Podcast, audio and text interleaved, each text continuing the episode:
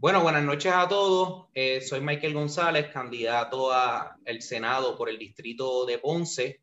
Eh, nos acompañan en la noche de hoy nuestro compañero Fabián Torres, el cual será nuestro próximo legislador municipal del pueblo de Yauco. Y tenemos a nuestra compañera Saimé Figueroa, quien será nuestra próxima representante al distrito 23.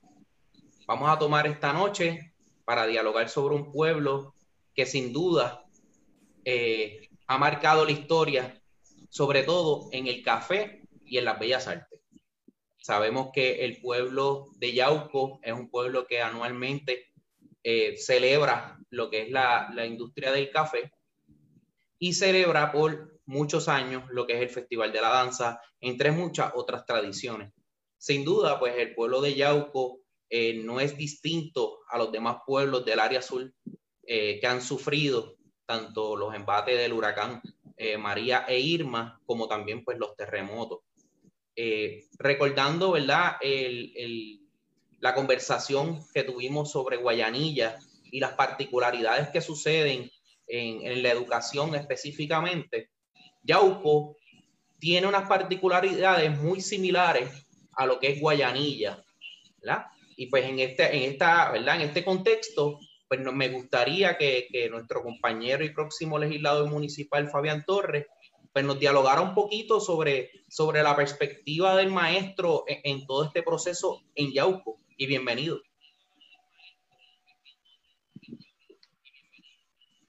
Buenas noches, Michael. Buenas noches, Jaime.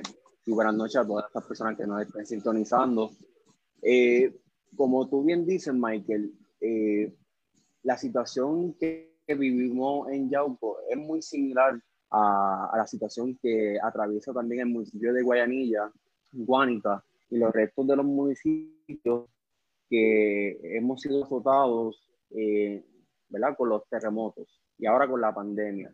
Eh, yo tuve la oportunidad de dialogar con un maestro eh, su nombre lo vamos a identificar como Carlos, no quiso decir más nada, eh, en donde él me contó su experiencia como maestro elemental eh, con este revolú de la pandemia, ¿no?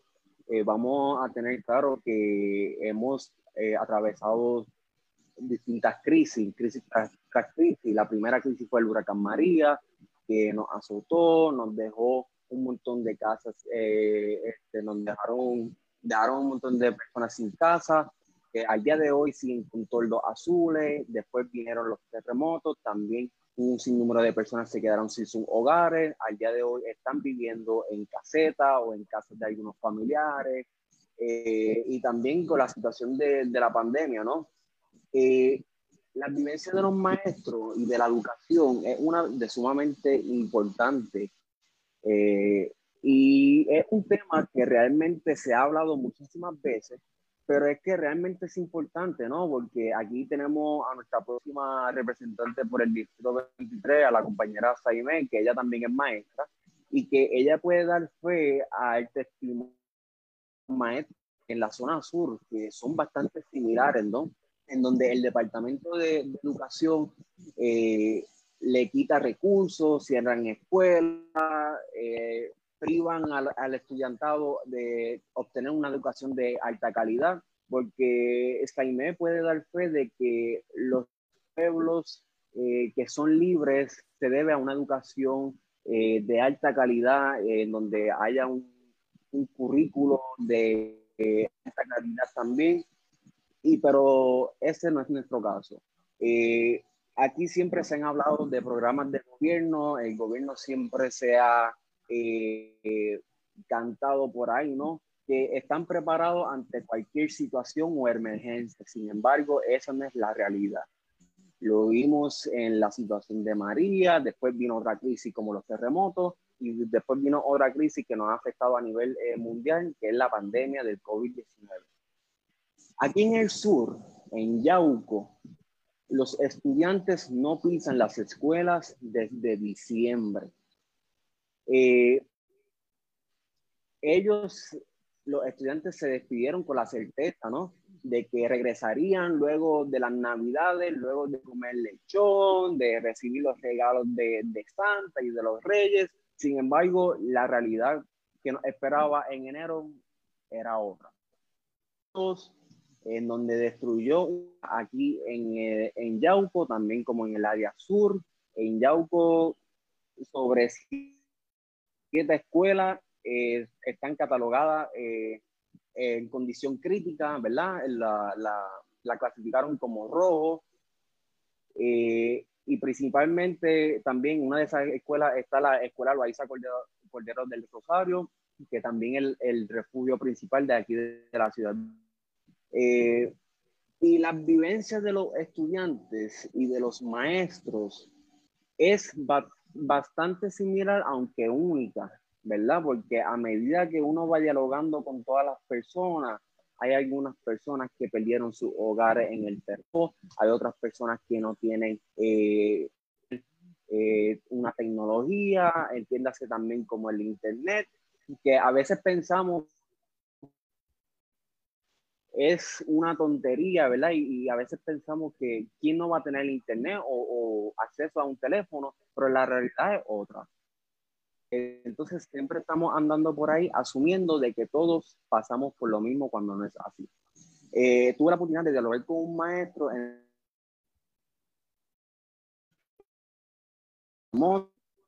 de la eh, donde me la normalidad semestre. Me tuvo reunir a sus estudiantes por un de WhatsApp, eh, eran de escuela elemental, eh, obviamente a esa edad hay muchos niños que no tienen eh, tecnología como un celular. Eh, y eran niños pobres, porque este maestro era de, de las escuelas de allá de, de nuestros campos, en el barrio, en uno de los barrios de nuestra montaña aquí en Yauco.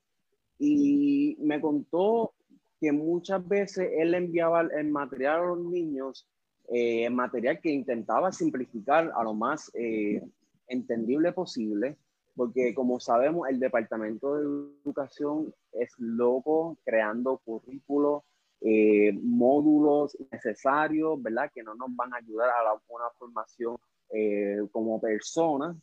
Eh, y había muchos padres que simplemente no entendían el material, por ende no podían explicarle a sus hijos cómo hacer la tarea.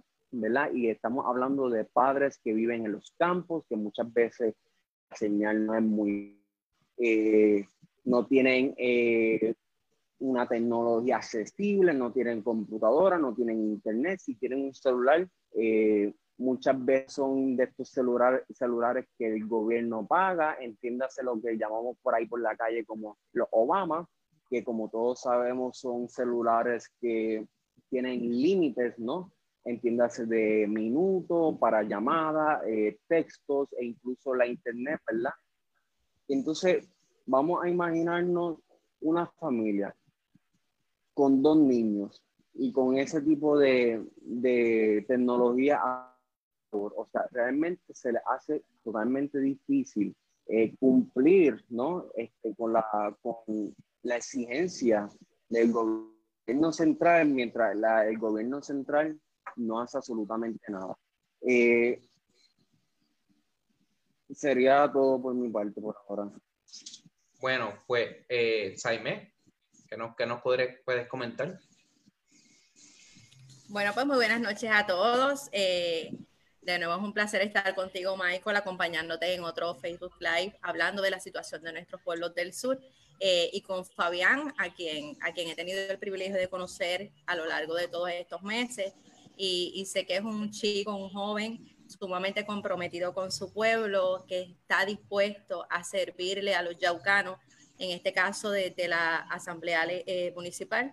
Así que para nosotros es un placer. Invito a todas las personas que nos están viendo a que lo sigan en las redes sociales. Fabián Eli Torres Ruiz, eh, sin ninguna duda no se van a arrepentir de tener otra, otra visión, ¿verdad? Otra voz dentro de lo que es la legislatura municipal.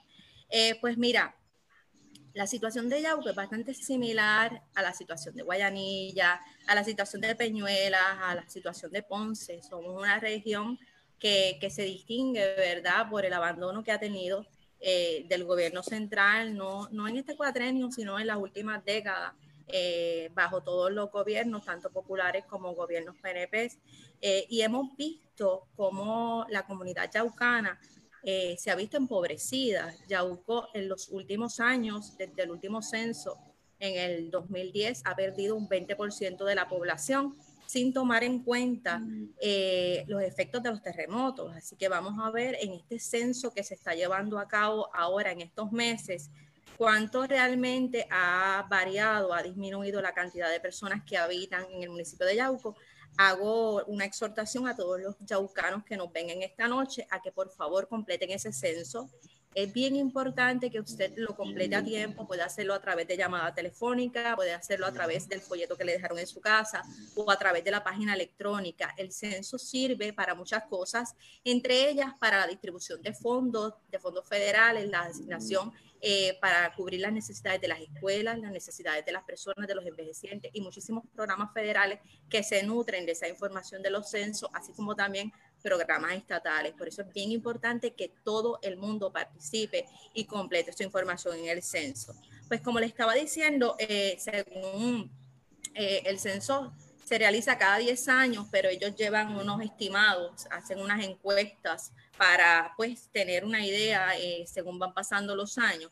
Y según el último estimado, la población se ha reducido un 20% y realmente es un número sumamente alarmante. Son unos números que, que, que de verdad impresionan.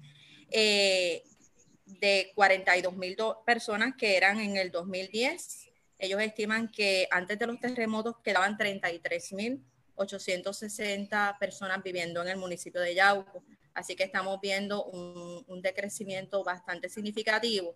Sumado a eso, el envejecimiento de la población, porque tenemos que cada año nacen menos personas. Eh, y tenemos entonces que Yauco pues está envejeciendo como los municipios de nuestra área, ¿verdad?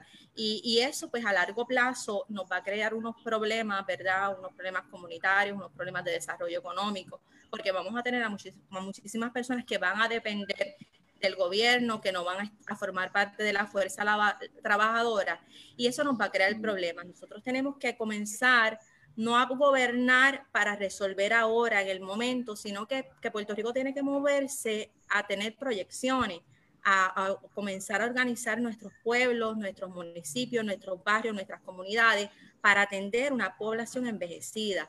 Eh, parte de lo, lo, que hemos visto con los terremotos, con el huracán, con la pandemia, es, que nuestros ancianos están solos, es que nuestros jóvenes se tienen que ir del país porque no encuentran trabajo y estas personas que viven solas pues van a depender cada vez más de las ayudas del gobierno. La hemos visto eh, en las, ¿verdad? En las últimas semanas como el tercer sector, las organizaciones sin fines de lucro están en la calle repartiendo comida, repartiendo las cajas de alimentos que son bien importantes porque a veces nosotros pensamos que en Puerto Rico no existe el hambre.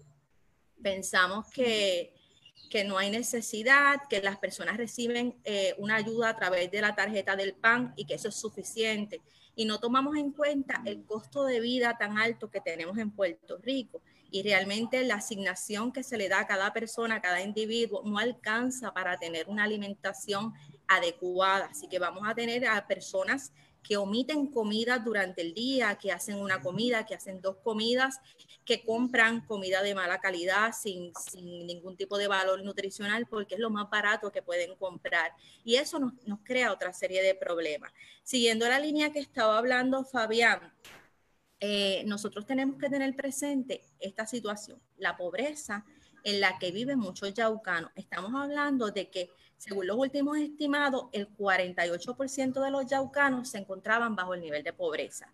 Como les dije, esto fue antes de los terremotos. Los terremotos nos cambió todos los numeritos. Nosotros tenemos a, cientos de familias que se quedaron sin vivienda. Son alrededor de, tengo por aquí los datos porque son muchos numeritos. Mm, Está en algún lugar de mi lista.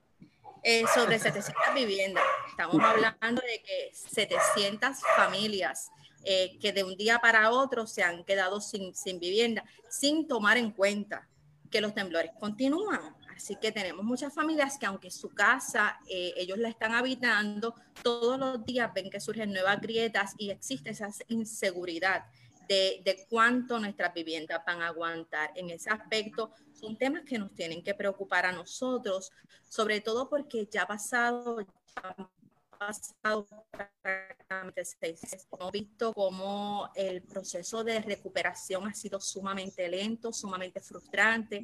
Eh, hemos tenido, ¿verdad?, a, a los alcaldes, a los incumbentes, llevando una batalla a nivel central para que le asignen los fondos, peleando detrás de la Junta de Control eh, de control fiscal para que le asignen los recursos que realmente se necesitan para la demolición de las estructuras, para la demolición de las viviendas, que es, que es, un, es clave. O sea, tenemos estructuras que no solamente causan problemas de salud, eh, sino también problemas de salud mental. Nosotros mantenernos con toda esa demolición eh, visible, pues es algo que, que afecta a a muchas personas y es, una, es un ciclo que nosotros tenemos que cerrar. Nosotros tenemos que ah. limpiar, ¿verdad? Volver a planificar y empezar desde cero. Es una, una oportunidad que, que, nos ha regalado la vida, ¿verdad?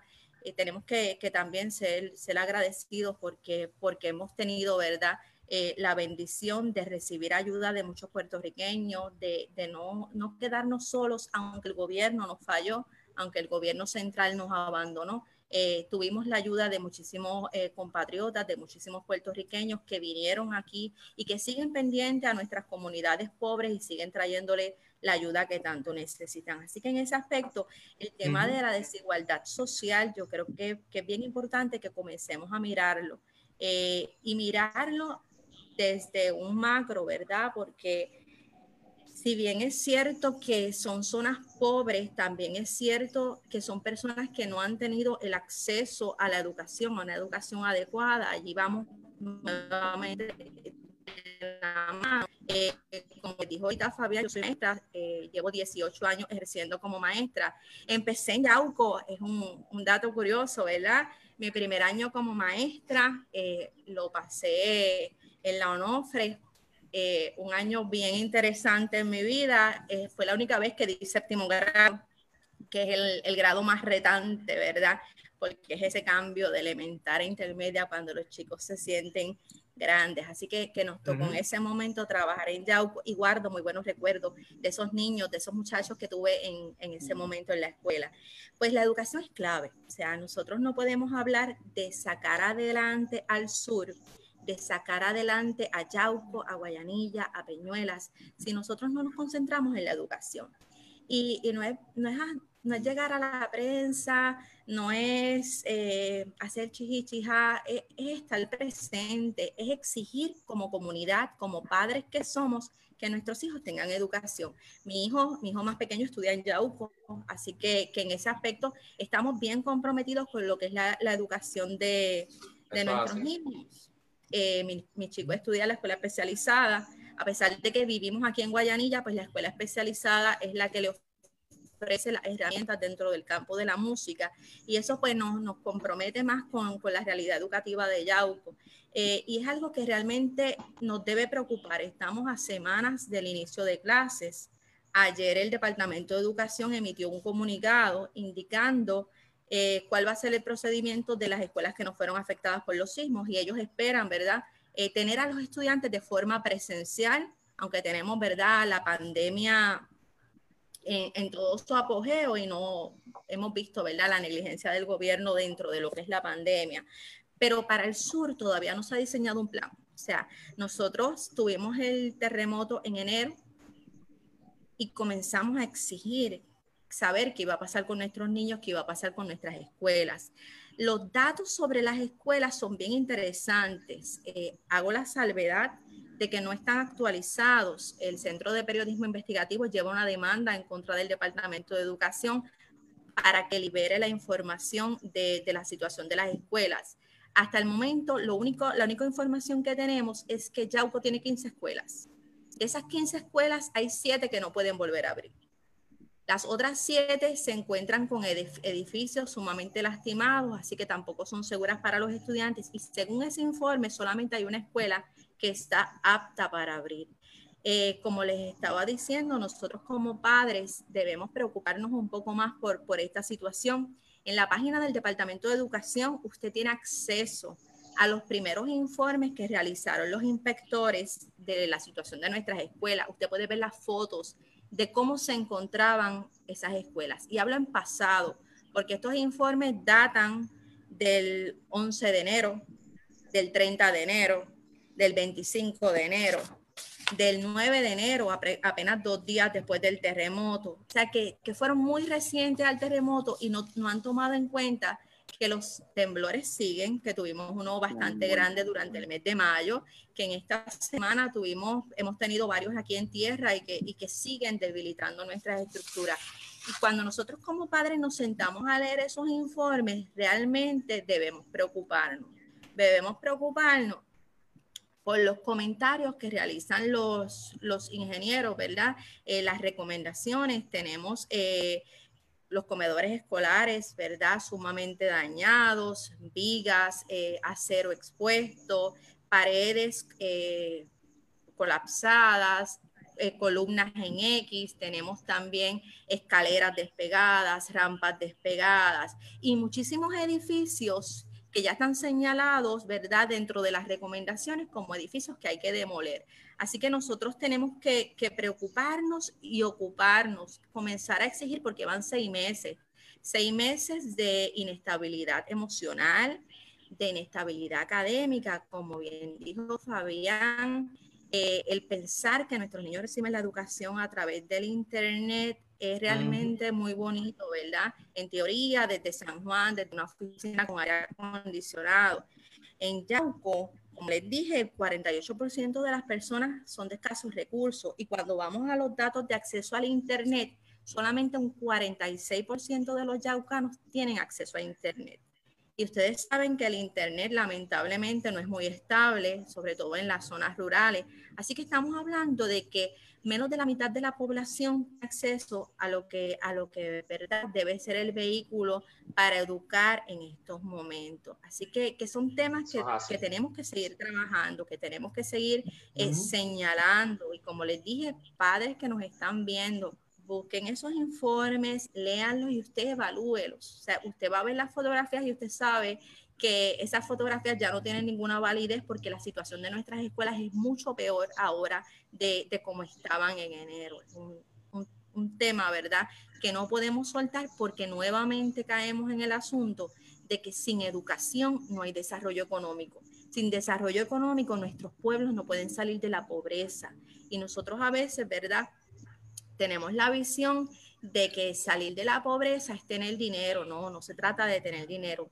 Tener desarrollo económico implica tener acceso a la educación, tener acceso a la salud, tener buenas carreteras, tener empleos con salarios adecuados, con salarios que permitan mm. hacer compras sin pensar, ¿verdad?, en que tengo que dejar la mitad de los artículos porque el dinero no me da, en poder pagar el agua, poder pagar la luz sin tener que jugar, ¿verdad?, con los bills, con, los, con las facturas todos los meses. Así que nosotros tenemos que plantear qué es lo que tenemos en este momento. Si estamos mejor ahora que hace 20 años. O sea, es una pregunta que nos tenemos que hacer. ¿Qué ha pasado con las industrias? ¿Cuántas industrias han llegado a esta región? Tenemos unas áreas señaladas para industrializarse. Esas industrias realmente están creando empleos, empleos bien pagos o estamos perpetuando lo que es el salario mínimo que no alcanza. O sea, que, que tenemos, ¿verdad? Muchas interrogantes que nosotros plantearnos y pensar si esto es lo que queremos para nuestros hijos. Si ahora no estamos bien y nosotros vemos que la situación no mejora, porque lamentablemente las cosas no están mejorando, cada vez eh, la opresión económica que tenemos los trabajadores es mucho más grande, el control que tiene el gobierno, las reducciones, ¿verdad? Esta semana eh, vimos cómo nos privatizaron la Autoridad de Energía Eléctrica y, quiero aprovechar un paréntesis para solidarizarme con todos los empleados de energía eléctrica que se encuentran ahora mismo con la inseguridad de un empleo. Eh, los miembros de la UTIER que tan fieles han sido, ¿verdad? La lucha de los maestros en muchísimas ocasiones, ellos han sido los que nos han ayudado a los maestros cuando hemos tenido que tirarnos a la calle. Así que sepan los miembros de la UTIER que nosotros tienen un aliado y que de darnos la oportunidad de llegar a la legislatura, vamos a hacer lo posible y lo imposible por revertir todas estas leyes que los han, los han lastimado a ustedes y, y los han creado, ¿verdad? Este desasosiego en este momento. acompañando el... Sí, no, no te preocupes, claro, todos son muy puntos muy válidos e importantes. Quiero, ¿verdad?, hacer, eh, saludar a, a Yochoa Muñiz, a Esteban Bermúdez, a Lulú Corniel y Axel Bonilla, y en adición a Zoraida Ruiz, pues, que nos sintonizan. Muchas gracias, ¿verdad?, por, por sintonizarnos. Eh, quería mencionar, dentro de toda la gama de situaciones que menciona Jaime muy acertadamente, que un, un error craso de los gobiernos es precisamente el asunto de la planificación. A veces tenemos la mentalidad de que las, de las cosas van a suceder de una forma y no necesariamente suceden. Lo hemos visto todo el tiempo desde el huracán María, una supuesta planificación, los recursos, cómo vamos a mover los recursos. Igual pasa con la pandemia, situaciones de recursos, los recursos están, los recursos no están, en dónde están, cómo se van a utilizar, cómo se van a distribuir. Al igual que también, por ejemplo, los almacenes de Ponce en un momento dado, que tenían unos suministros y, y, ¿verdad? Este, no, se, no se hizo el debido uso de los mismos. Pues en el caso de Yauco pasaba una situación bien particular y es que los maestros y los orientadores, en la búsqueda de solidarizar a la, a la comunidad con la causa de la educación y las necesidades de los estudiantes, buscan alternativas para poder, ¿verdad?, tener materiales para que el estudiantado, no importa dónde se reúna, pueda cumplir con, con esta, ¿verdad?, con lo requerido. ¿Qué sucede? En Yauco hay una situación y es que bien, bien crasa, que ocurre en los otros pueblos, pero en, este caso Yauco, en donde hay muchas personas dispuestas a ayudar, pero pocas edificaciones que puedan recibir esas ayudas.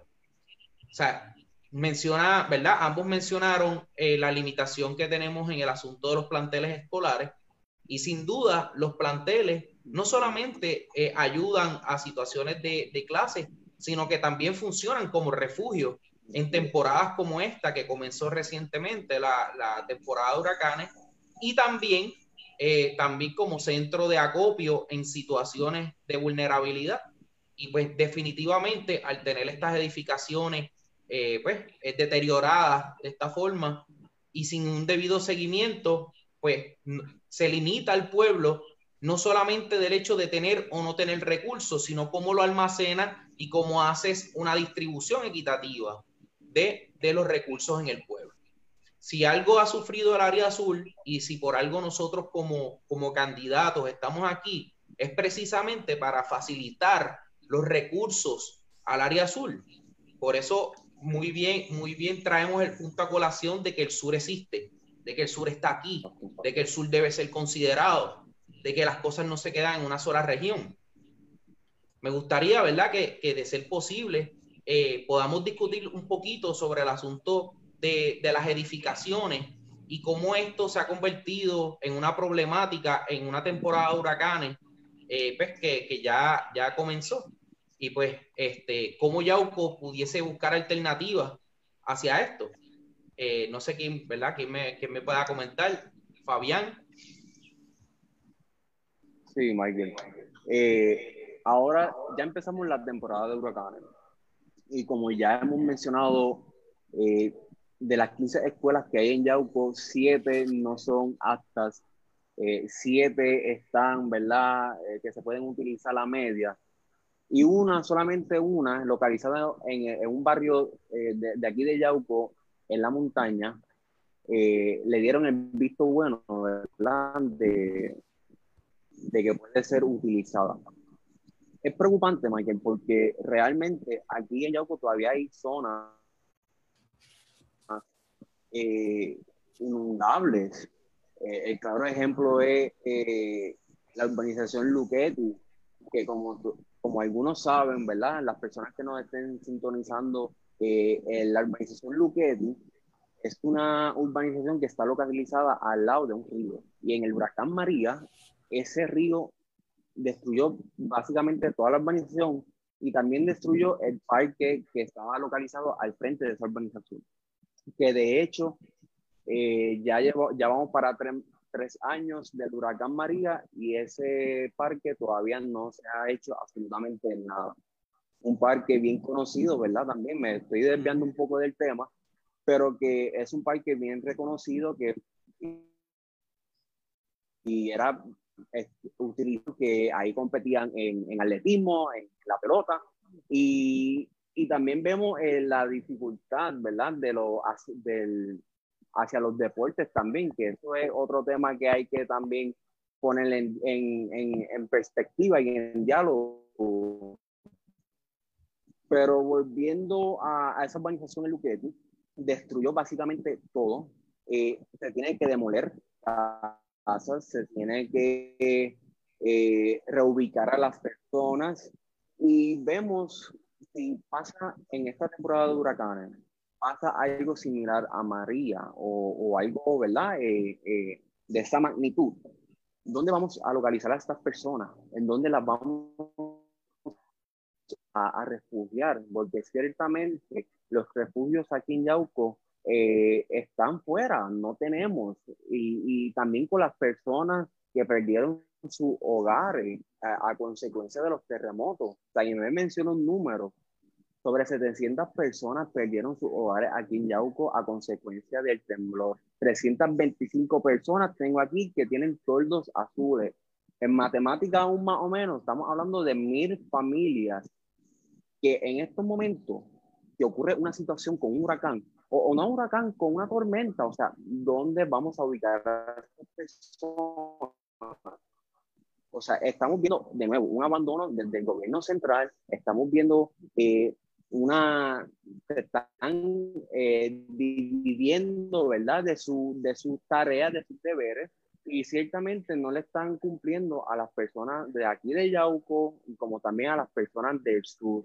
Por eso nosotros acá en el Distrito Senatorial de Ponce promovemos mucho el hashtag de que el sur existe, porque ciertamente eh, no se le da prioridad eh, en tiempos normales, si le podemos llamar de alguna forma, imagínense en, tiempos de crisis. O sea, crisis tras crisis. Todavía no hemos resuelto la primera crisis, que podemos llamar, ¿verdad? La primera crisis que fue el huracán María. Ya vamos por una tercera crisis que es con la pandemia. O sea, y todavía no hemos resuelto nada por la primera crisis del huracán María. Todavía tenemos personas sin hogar.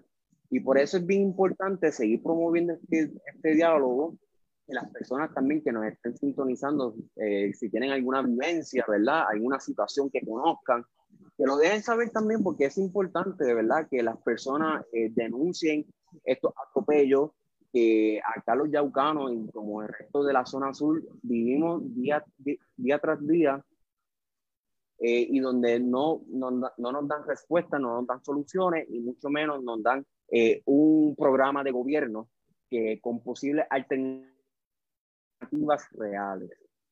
Claro, mira, yo quería mencionarte y quiero hacer hincapié de esta información para todos los que nos sintonizan.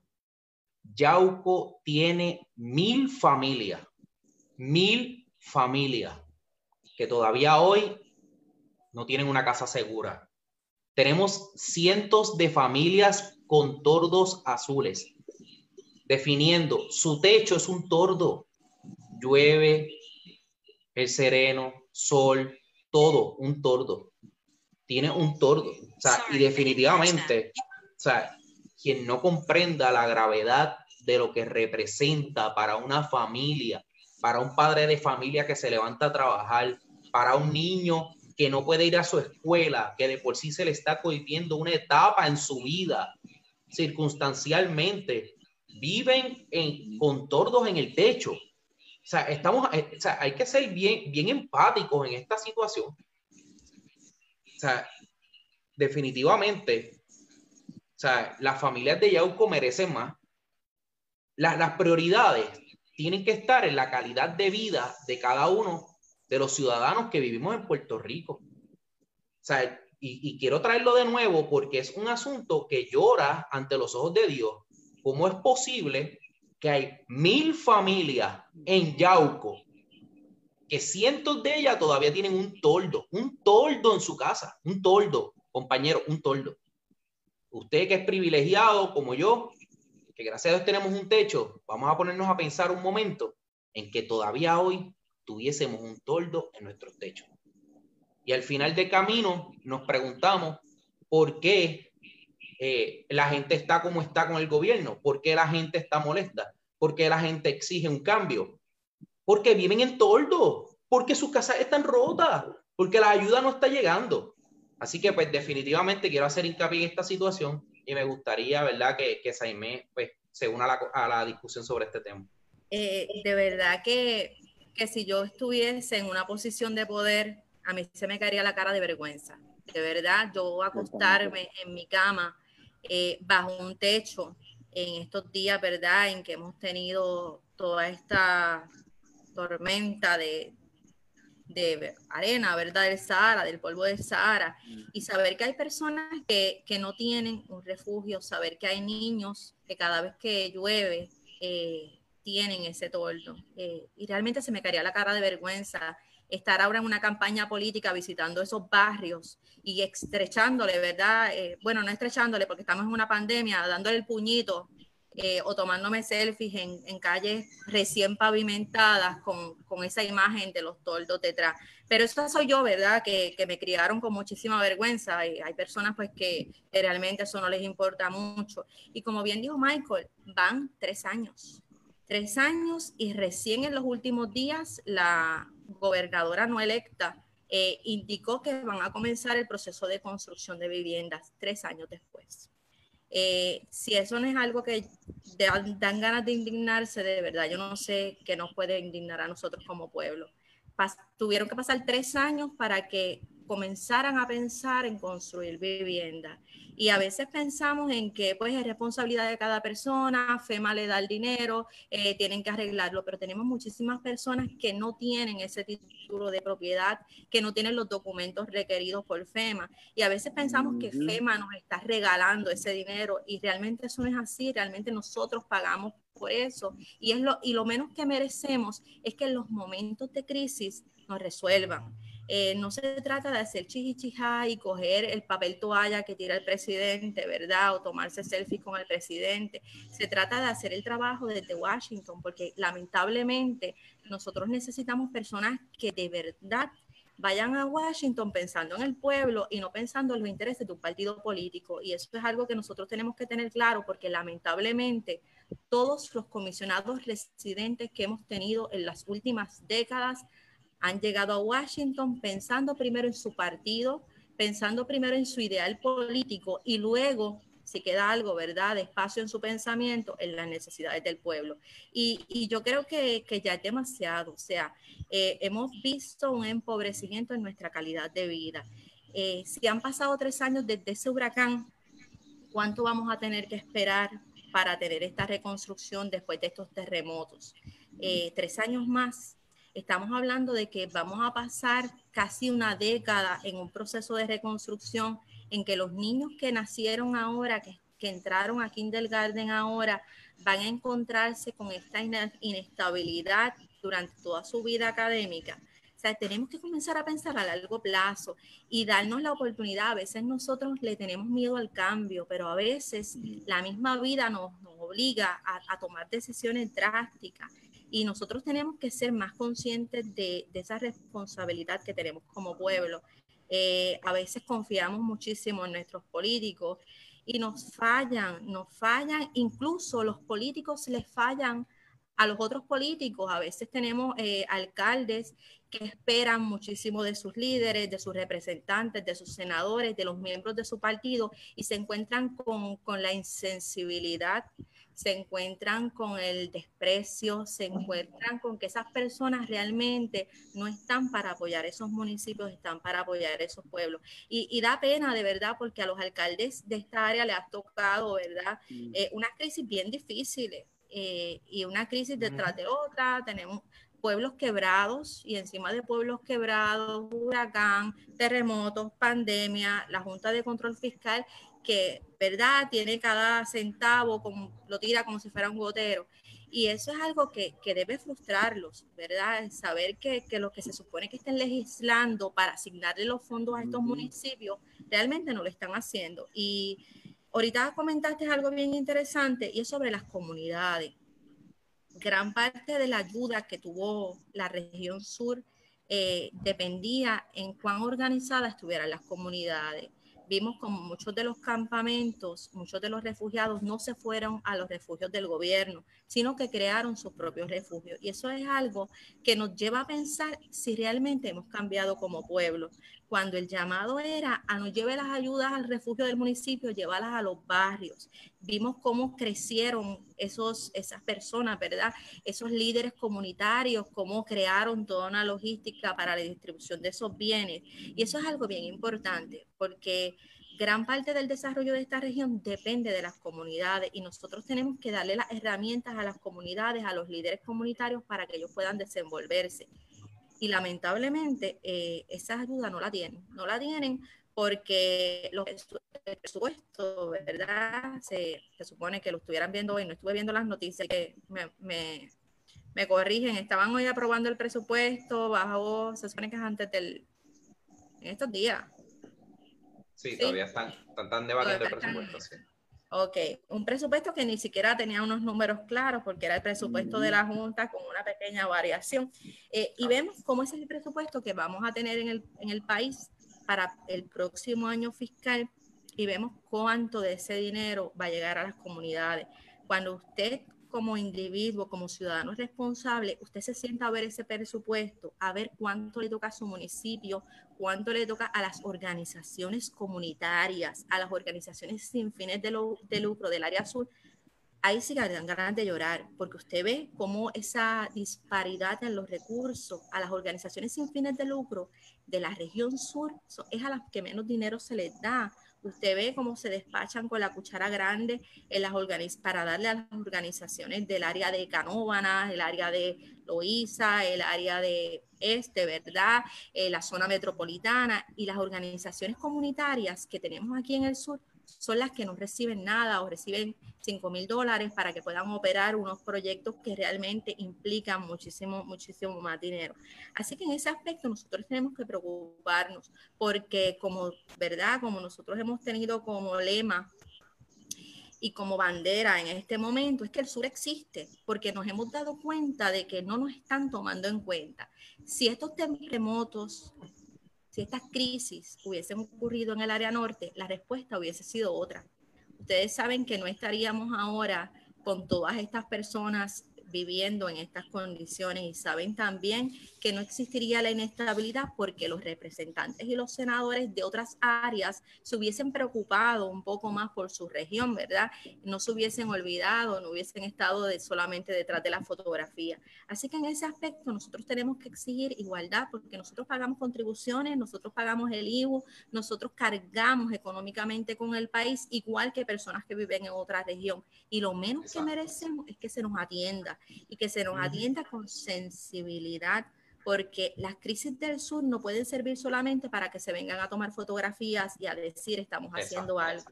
La necesidad es real y es algo que, que, llega, es algo que está presente, en la salud mental de nuestra gente, la salud mental de nuestros ancianos. Cada vez que tiembla, usted entra a las redes sociales y usted ya sabe quiénes son los vecinos, los amigos que necesitan ayuda porque lo manifiestan, porque su nivel de ansiedad está sumamente alto eh, y su desesperación también. Así que nosotros tenemos, tenemos muchos temas que trabajar. Eh, trabajar desde la conciencia, preocuparnos un poquito más por quiénes son esas personas que están tomando las decisiones o que están omitiendo con su deber, ¿verdad? Y no están haciendo nada para atender nuestras necesidades.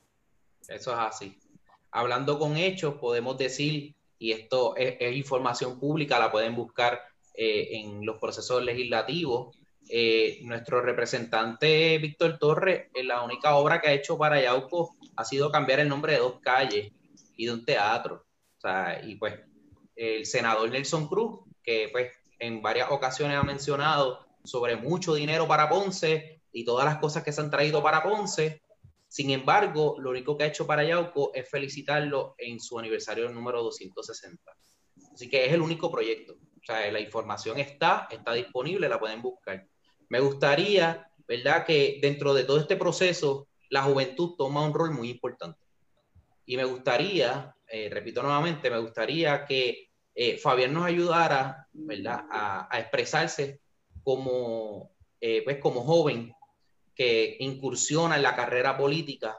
¿Qué rol tiene ese joven en podernos ayudar a llevar un mensaje conciso, trabajar un nuevo gobierno donde no hayan toldos, donde haya, no, no hayan mil personas en necesidad y donde hayan gente, cientos de personas durmiendo con toldos y los que están a cargo de ayudarlos, pues duermen tranquilos. Me gustaría que pues, Fabián nos ayudara a, a, dialogar sobre ese particular.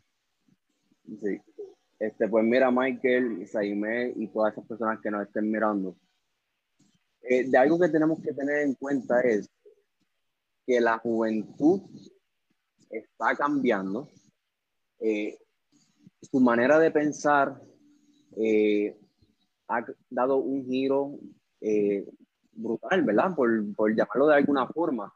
Porque ciertamente, si miramos, ponle ustedes algunos 10 años atrás, la juventud no estaba tan envuelta en lo que es la política electoral eh, porque ciertamente no les interesaba o ciertamente no estaban eh, bien educados sobre el tema o ciertamente eh, no habían algunos, alguna oposición al bipartidismo, ¿verdad? o simplemente no les importaba. hablando en arroz y habichuelas, como decimos por ahí. pero a través de los años hemos visto cómo la juventud, y me incluyo, eh, a medida, ¿verdad? uno va madurando para entender ciertos aspectos, aspectos de la vida, y nos empezamos a cuestionar el porqué de las cosas. Eh, y me pasó a mí. Y yo sé que a un sinnúmero de jóvenes que probablemente no vean este video en algún momento, también. Y por eso fue que yo he dado este primer paso. Yo tengo 20 años, a las personas que nos estén mirando, yo tengo 20 años. En el distrito senatorial de Ponce de nosotros, el candidato más joven soy yo, aunque no estoy diciendo que los demás candidatos no sean jóvenes, también son jóvenes, todos somos jóvenes. Este, pero eh, tengo 20 años y, y, la razón es porque simplemente eh, estoy cansado, ¿verdad? Porque nos crían, eh, escuchamos por ahí a través de que de cuando uno va creciendo, de aquí en la isla no hay nada, no hay oportunidades. De que aquí si tú no tienes una pala política, no te van a dar el trabajo. De que si no perteneces a, a, a un partido político, tampoco. O te discriminan, o te sacan, o si entra, o si, o si alguien te puso de un partido y entra el otro, te sacan y ponen a los de ellos. Siempre se ha visto así. Y ciertamente eso ha creado eh, de, eh, motivación en los jóvenes. Eh, pero hoy día nos damos cuenta de que estamos tomando más participación en lo que es la política electoral, porque política hacemos todos los días. Esta es la confusión, ¿verdad? Que algunas personas no saben diferenciar eso. Eh, la política electoral es eh, como nosotros, que eh, tanto Michael como Saime y como este servidor, es la primera vez que entramos a este ámbito para un escaño político, ¿no?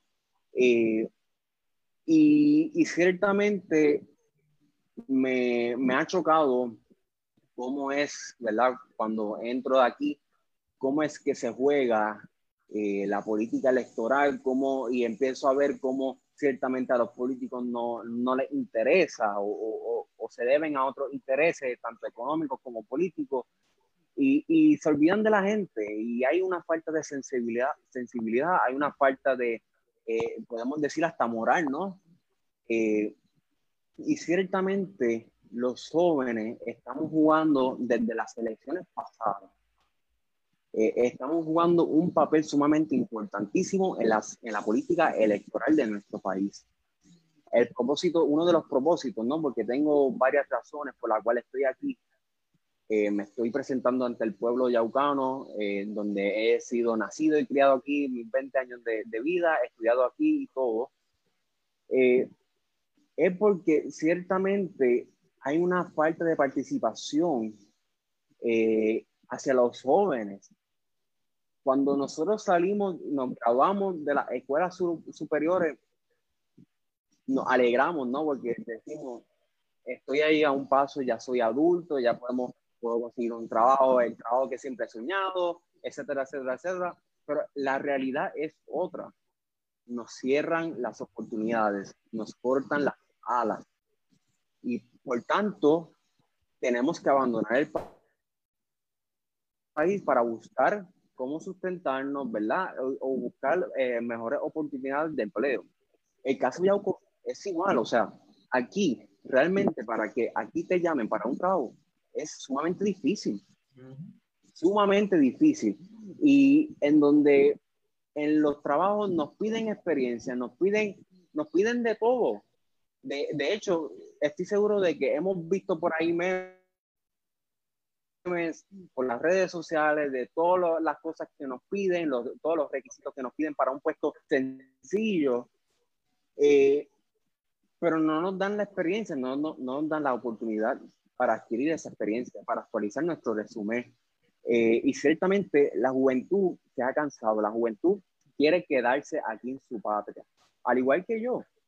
Yo no me quiero ir, porque siempre he crecido escuchando tú a la vez que te gradúes de cuarto año o de la universidad, tú te tienes que ir para los Estados Unidos. Y ciertamente, yo no me quiero ir, yo me quiero quedar.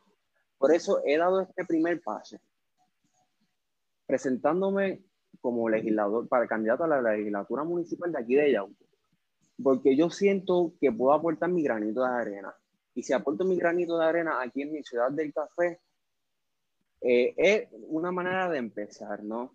Eh, sin embargo, aquí nosotros podemos aportar nuestro granito de arena en donde sea, en grupos voluntarios, eh, en, las comunidades, en donde sea, pero ciertamente, y hay que tener algo claro, ciertamente tenemos también que empezar a mirar, eh, insertarnos, a la insertarnos a la política electoral, porque vemos cómo no nos benefician a nosotros, a los jóvenes, vemos cómo aprueban un sinnúmero de proyectos eh, como lo fue el caso de Cofina, eh, este, cuando nos querían reducir el salario eh, mínimo de 7.25 a, no me acuerdo cuánto era, 4.25, algo así.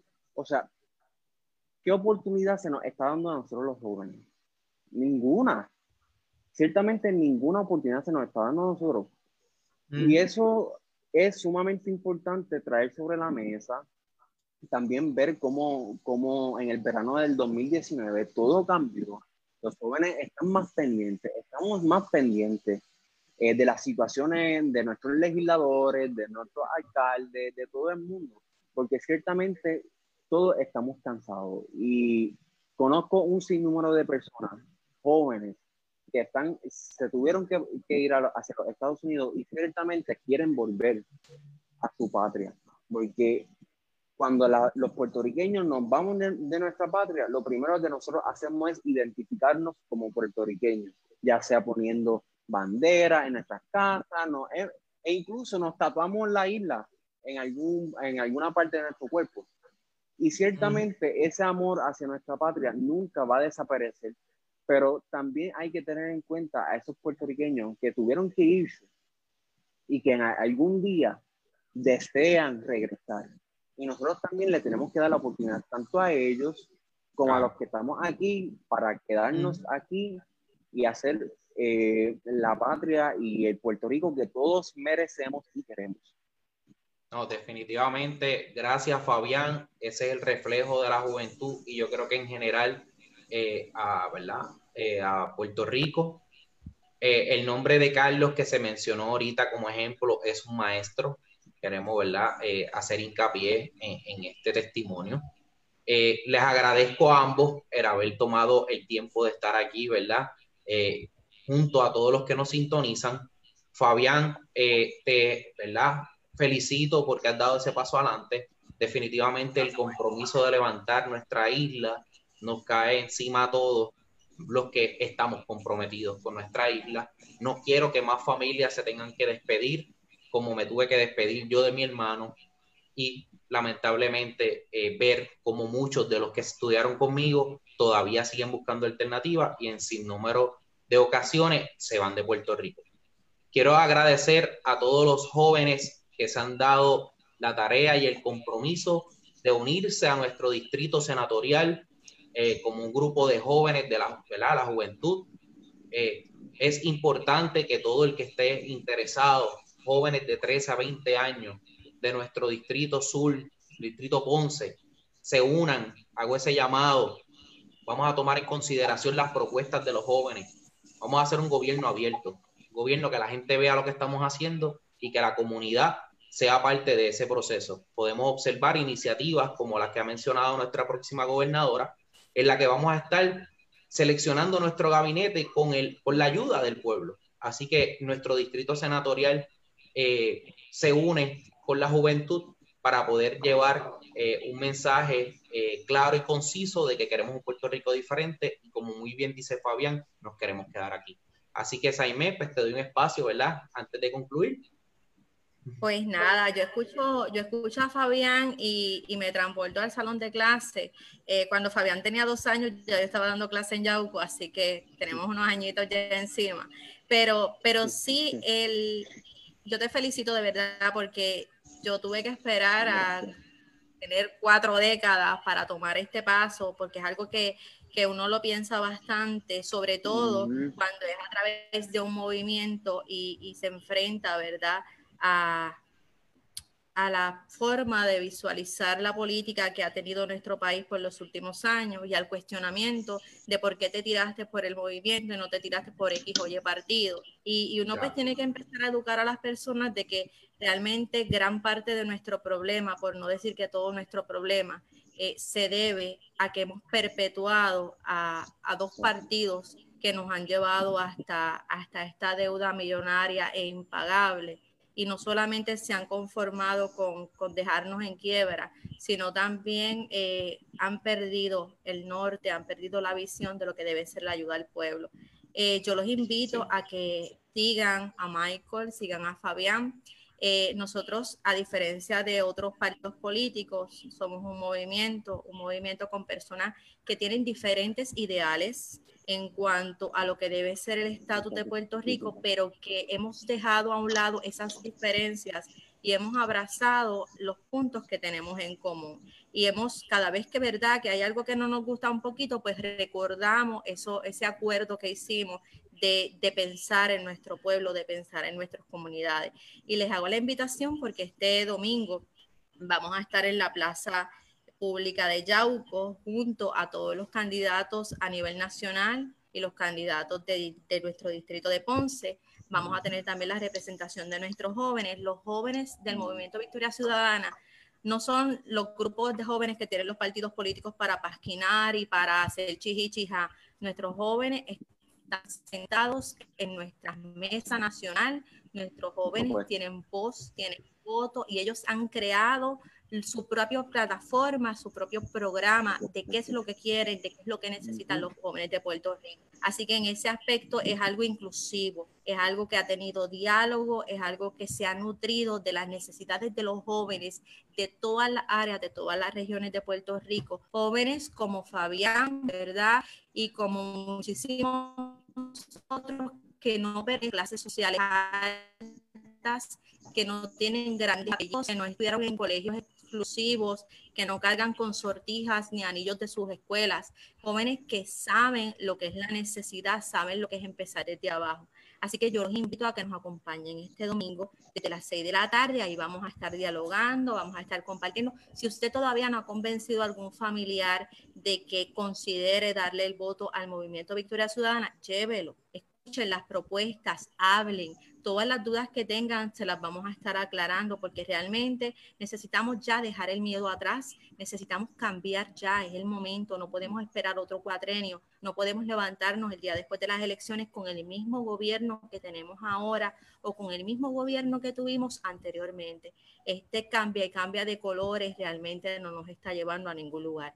Y aprovecho también para recordarles que tienen que inscribirse. Ya, ya todas las eh, las comisiones, creo que la de Yauco todavía tenía problemas, pero las demás de la isla acaban de anunciar que están abiertas. Así que es bien importante que realicen ese proceso ya. O sea, lo que tienen es mañana y el lunes, porque estamos en contra del reloj. Saben que se cambió la ley electoral, que eso también nos debe preocupar a nosotros porque nos quieren robar las elecciones, porque saben que los vamos a derrocar. Saben que la gente que se levantó, la gente que ya está cansada, no está dispuesta a tenerlos más en el poder y para poder perpetuarse en esas sillas cambiaron las reglas del juego. Así que ahora es bien serio eh, el cambio que se ha dado en esa ley electoral. Nosotros tenemos que en este momento preocuparnos y ocuparnos de tener esa tarjeta electoral lista para el día de las elecciones. Así que mi invitación es a que nos acompañen el domingo a las 6 de la tarde en la plaza en, Yauco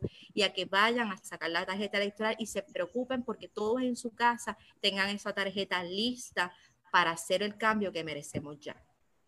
Muchas gracias, Jaime. Muchas gracias, Fabián. A todos los jóvenes pueden buscar la, la, página de la Juventud, Juventud Distrito Ponce, Movimiento Victoria Ciudadana. También se encuentra la página de la J, que pues, es nuestra organización, pero ya a nivel nacional para todos. Así que la pueden buscar en las redes. Muchas gracias por su presencia. Vamos a seguir trabajando y definitivamente una de nuestras prioridades esenciales es que tenemos que eliminar esos tordos.